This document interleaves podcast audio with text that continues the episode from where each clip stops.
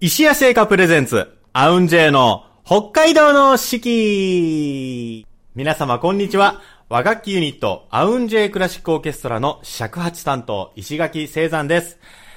アウンジェイの北海道の四季。この番組では、和楽器奏者である我々が、二十四節気七十二項をもとに、日本古来からの季節の捉え方を皆様と共に学んでいく番組です。今週のアシスタントは、この方はい。アウンジェイシノベ担当、山田美智子です。いいちゃんよろしくお願いします。あのー夏生まれ夏に強いとか、冬生まれ冬に強いとかって、あれ本当にあるかな？どうなんでしょう？石垣さんは。俺中途半端なの。10月生まれなの。あ、そっか。でも、でも先。週夏が好きって言ってて。僕夏大好きで、はいウィンタースポーツ好きなんですけど、はいだけど、寒いの僕き苦手なんですよ。あ、そうなんだ。寒いよりは、寒いよりは暑い方がいい。いい。よくあの、はい暑い寒い論法でこう、はい暑いのは、それ以上脱げないから、暑い方が嫌っていう人もいるじゃないですか。はい。で、寒い、寒かったらいくらでも着たらいいじゃないみたいな。寒い時って僕そもそも布団から出られなくなっちゃうんですよ。わかる。それはわかる。る。はいはいはい。夏もまあ、あんま起きないんですけど。一緒じゃない。あんま起きないんですけど。の暑いの、確かにもうそれ以上脱げないっていうのもわかるんですけど、なんか夏の方はやっぱりこう活力が、あー元気が出やすい。そうね。やっぱり太陽の光を浴びると、すごいなんか、ああ目覚めたって感じになる、ね。確かに冬はちょっとどんより暗かったりすると、なんか気分もちょっとどんよりしちゃうけど。ねはい。そうだ、あの、蒸した暑ささえなんとかなれば、なんかこう、風通しうまいことさせてね。あの、なんか、僕、コーヒーすごく好きなんですけど、はいどんなに暑くても熱いコーヒー飲むんですよ。へえ。お茶とかも言いませんなんか、暑い時こそ熱いお茶飲んだ方が、ああ、インド人の方とかね。ねそうですよね。熱いチャイを飲むって言いますもんね。そう、あんまりね、体冷やしすぎるのもダメージ大きいですから、へーたよかったら皆さんもね、あったかい飲み物とかね、鍋とかいいんじゃないですか？やりすぎた。キムチ鍋とか。あね、そうそう。あの、いいです。君辛いものでね、発汗作用で汗かいたらね、うんあの、暑さにはは向いてますから、まあ、水分補給をしっかりしていただきながらね、えー夏を楽しく過ごしていただきたいと思います。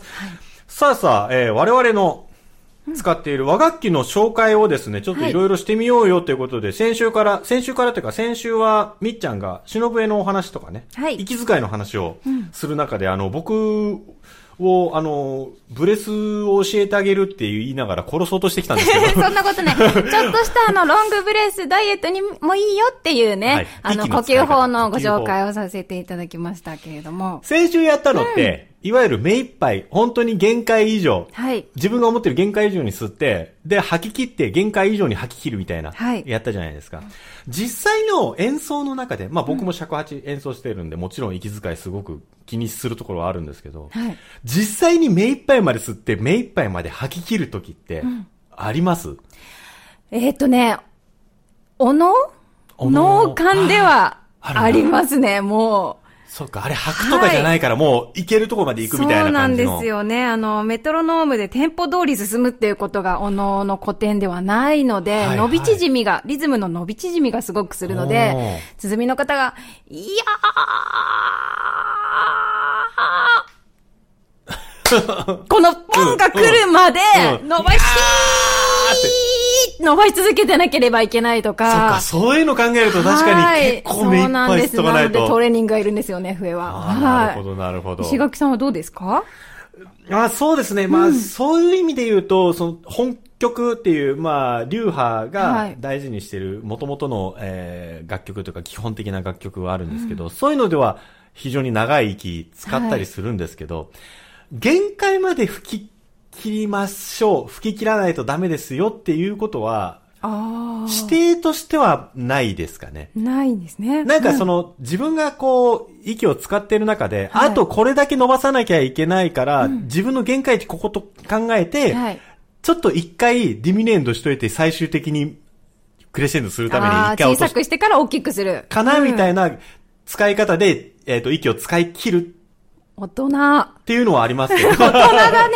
そうなんですね。なんかきっと見てる人は、ああ、もう限界まで吹いて吹き切ってるって思うけど、実は石垣さんの中では、ここの限界よりはその手前まででちゃんと音楽を表現できるように、計算してやってるってことなんですね。先にあの、私はもう限界まで先ヒに走り切っちゃうーってやっちゃって、もう、うわ、足りないっていう時が、力尽きるっていう時が舞台でもあったりするんですが。そうならないようはに、ちょっと心がけたりしますね。私も大人になろうと今思いました。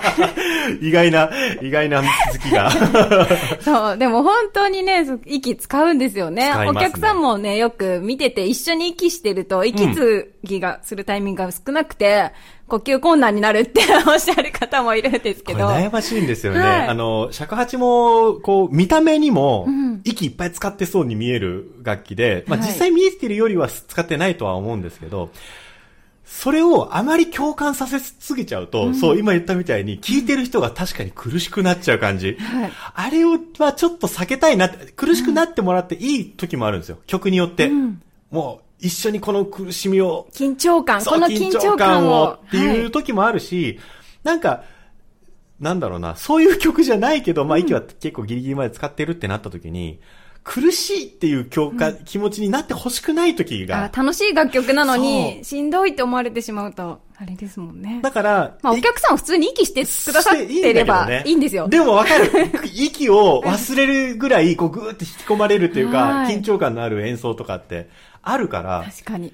あの、僕が、それでちょっと使い切るっていうのとはまた違うんですけど、はい。まあ、例えばレッスンとかしてて、あの、息どれぐらい吸ったらいいですかとか、うんうん。ぶ息盗み、えー、ブレスのタイミングのたんびにはい。目いっぱいまで吸ったりうんする人とかもやっぱいるんですけど、そうじゃなくて、まあ、なんだろうな、音楽って、その、例えば、2、3秒とかの短いものの積み重ねというよりは、えー30秒とか、下手したらまあ1分1とか1分半とかの大きい流れのフレーズの中で、まあ、やむなく息吸ってるよっていう時もやっぱあるわけじゃないですか。はい。その時その時に一回一回マックスまで吸っちゃうと、うん音楽が切れちゃうから、あの、いかにこう、吸ってる事実に気づかせないで、かつ、なんか息吸えなくて苦しいなって思わせないようにするみたいな。確かに。言葉と一緒ですね。あ、そうあるかも。今日は、こんなに素敵な、はぁってやってたらもう、そうそう苦しいですもんね。苦しいじゃない、それで。ね、自然に、あの、言葉につな、自然に喋りながらもどこかで息で吸ってるじゃないですか。そうなんだよね。それを楽器でもやってると。そうそうそう、そんな感じ、そんな感感じ。息気になる人って、会話の内容入ってこないもんね、やっぱね。そうですね。って毎回やられたらね、あれですけど、ああ。そう、だからそういうのどう、忍べだと、その、ワンフレーズワンフレーズごとに限界値まで毎回吹き切ってるのか、どうしてるんだろうなっていう。はい。忍べだと、まあ確かに、さっきおっしゃってた石垣さんみたいにこう計算してっていうことが多くて、おのおの場合だと、あの、いかにその音圧を出すかとか、もう鼓とか小鼓とか、もうとにかく大きい音ですごい迫力なので、はいはいあの、歌舞伎以上にさらにお能の方が、そういう緊迫感のあるそもそも演目なんですね。うん。なので、あの、そこで中途半端に弱く吹いたりしたらすごい怒られます。おー、なるほど。もう一フレーズ一フレーズ吹き込めっていう風にお稽古で習うので、はいはいはいもうそこは本当にもうだからお稽古しててお腹が痛くなるし、口もかさもう乾いてくるし、あの背中痛くなりません？すごい緊迫感でお稽古してます。背中痛くなりまあー背中はせん私はあんまり痛くない。石垣さん痛くない。背筋たまに。へえ。でも背筋も使いますね。使ってるこの、うんお腹の後ろ？そうそうそうはいそうそう。脇腹あたりも。からうんそうそうだねここで支えて、息を吐きます。あの、演奏してる体勢にももちろんよるんですけど、うんうん椅子に座ってるのか正座してるのかにもやっぱりよって違うんですけど、はい。お能とかだとそれこそ正座ですよね。正座ですね。正座ってやっぱちょっと若干立っているより苦しくないですか？そうですね。でも本当腰で踏ん張るっていう感じで、腰で押すっていう感じです、腰で踏ん張る？はい。やっぱりね、はい。何事も基本は腰ですね。あまあそうだねはい。ね、腹筋、背筋を使って息を支えて出すという、とても健康にいいので、皆さんぜひ。そう。はいいや、あのね、健康にはいいと思いますよ、管楽器。もう、忍笛尺八。いや、でも今の話聞いてると、脳幹、脳幹はすごい良さそうだね。すごいですよ。自然にそのロングブレスのあの、はいね、限界まで吸っといて限界までわーって吹き込むみたいな。ロングブレスを15分以上やるみたいな、一ただ曲。それ何十人とかのグループレッスンの部屋にいたくないな 耳破裂しそう。ねえ、本当に。和楽器といえどもね、こう、いろんな、あの、ジャンルによって、やっぱり音色が変わってくる。忍笛もね、しの、あ、笛も忍笛だったり、脳幹だったり、流笛だったりによって、息の使い方も変わってくるっていうね、ちなみに、まあ、はい忍笛っていうのは、例えば、まあ、お祭りの時にうんそうですね。聞く笛で、まあ、脳幹って名前の通り、お能の時のはい。笛なんだろうなって思うんですけど、流笛っていうのはどういう時に使う楽器なんですか、えっと、流笛は雅楽の時に使われる、脳幹の前身と言われている楽器で、はい。流笛の方は穏やかに息を出す。うん脳幹の方は強くふーっと吹き込むんですけど、流そもそも違うんだ笛の方は、そうですね、風が入ってくるように自然にふーっと吹いて、えー、いや、か自然に止むというような、なるほど脳幹よりは穏やかな形。確かに神社であんまりピャーっていう感じの印象ないですもんそうね。びっくりしちゃいますもんね、拝んでる方がね。神様もびっくりしちゃうと思う。はい。はいということでですね、はい、忍まあね笛から。話すと、話し出はいすとね、もうきりなくいろんな話が出てきちゃうわけなんですけれども。じゃあせっかくなんで、はい。その流的にはい。関する楽曲、そうですね。皆さん、流笛ってどんな音色だろうと思った方、えっ、と、もしかしたらこの曲を覚えてる方もいらっしゃるかもしれません。2018年、はい。えー羽生結弦選手がお、えー、ピョンチャンオリンピックで、えーこの曲で、えー踊りを、舞を舞いました。舞を舞う、な競技、なん、なんていうんだ、競技、競技？日本だをした日本人だとつつい舞を舞うってなっちゃうんですけど。はい、ごめんなさい。いいそう舞をねはいなんて言うんでしょう。はい、はい。回れた曲なんですけどはいはいはいはいはいも、あのー、陰陽師のはい。テーマ曲で、生命。はいこの曲をお聴きください。映画、陰陽師のテーマより、生命、お届けいたしました。さあ、それでは今週の石谷製菓さんのスイーツご紹介したいと思います。本日ご紹介するスイーツはこちら三冬レモン味レモン味これあの、はい実はね、一度私いただいたんですよ。あこの間ね、みーちゃん多分今回初めてだと思うんですけど、二冬もうねね季節ごとに味が出るんですね、新しい味が。うんこのレモン味ね、うん本当に今の季節ぴったりです。へえ、そうなんですね。すごい爽やかで素敵な。この、あ前れですアソートねだ。ったのかな、あの時。これだけで。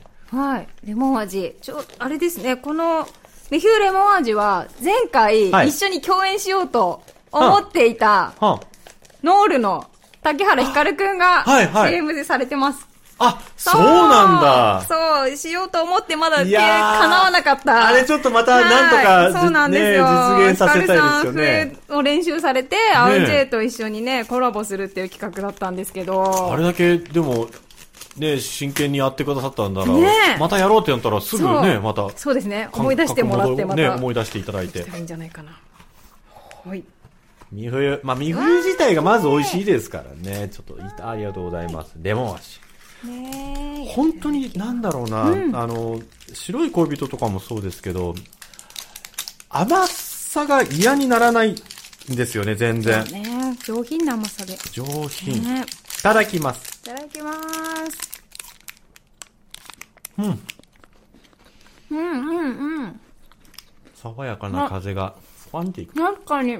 うん。これは冷やして。うん。ね。冷やしてもすごくいいですね。今ちょっと冷えてて、なんか爽やかになります、余計に。前多分ね、うん。しおりちゃんと食べてたんですけど、うんこれは炭酸水と一緒に食べたいって言ったら、その時しおりちゃんには全然共感してもらえなかった。ちょっとわかる。レモンスカッシュになるみたいな。みたいな、そうそうそう。炭酸水って、この夏にこう、キンキンに冷えた炭酸水と共に食べたらきっとまたたまらん美味しいだろうな。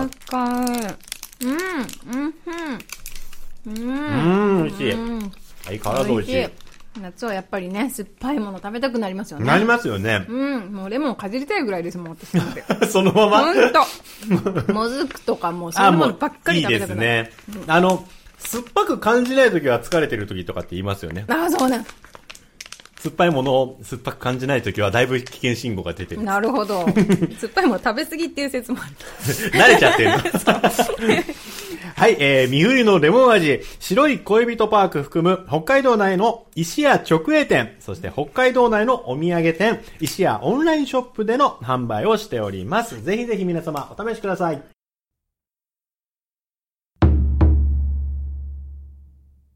それでは本日の七十二項のコーナーに参りたいと思います。日本には七十二項という72の季節があります。季節ごとの鳥や虫、植物、天候などの様子が72の時項の名前になっており、約5日ごとの自然の変化を知ることで、きめ細やかな季節の移り変わりを感じることができます。えー、二十四節気がですね、今回から少々小さい暑いの少々になりました。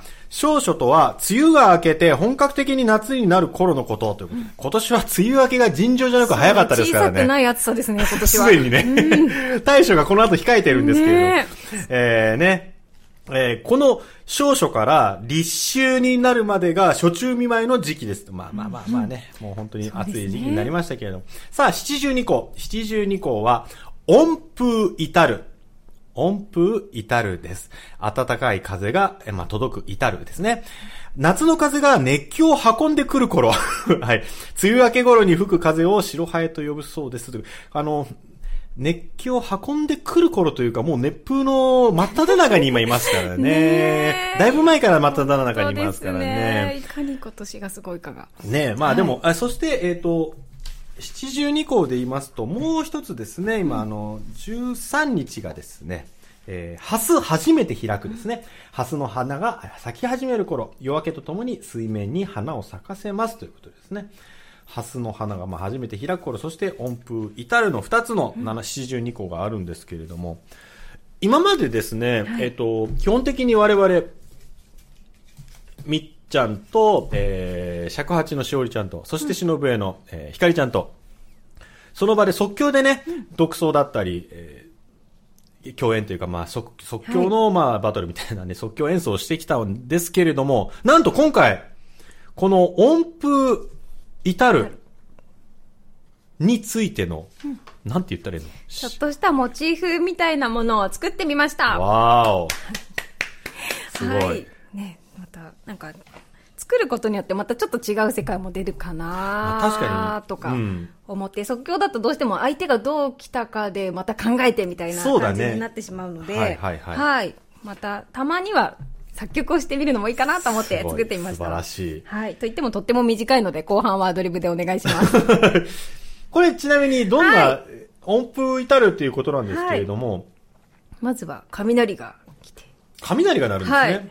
かなり激しく、ね、来て、えーその、その雷が止んだ後に音符が来るっていう設定になっております。なるほど、なるほど。お一雨来ちゃってって感じですか？そうですね。だから、はいはい変わる瞬間っていう感じのイメージで。なるほどはい。じゃあやってみましょう。はい。えー山田美智子は作曲。いや、ちょっとだけどね。はい。音符至る。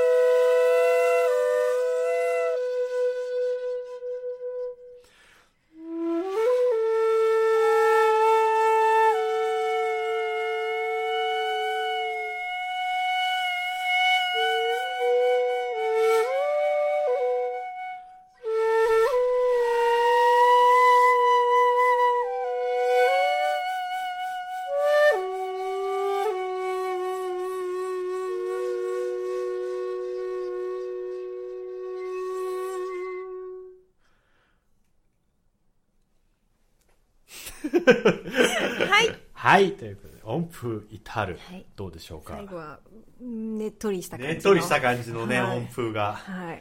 やってまいりましたが、こうした形でね、はいあの、そうだね、ちゃんと曲を作って、形にして、残していって、また後でまとめてね、そうですね。ちょっとずついろいろな作品がお届けできたらと思います。はいはい。ということで、今週は初の、もう譜面がしっかりある、はい。ちょっと。ちょっと、ちょっとだけれども、山田美智子作曲してまいりました。音符至る、尺八と忍笛でお届けしました。はい。